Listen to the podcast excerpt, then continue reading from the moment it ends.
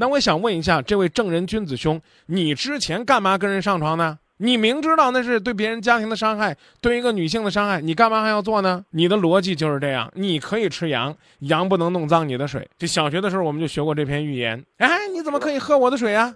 啊，你在我的下游也会弄脏我的河的，所以我一定要吃掉你，我要把你拿下。现在羊聪明了，走了。哎，他怎么走了呢？他曾经跟我玩过，他曾经是个傻羊啊。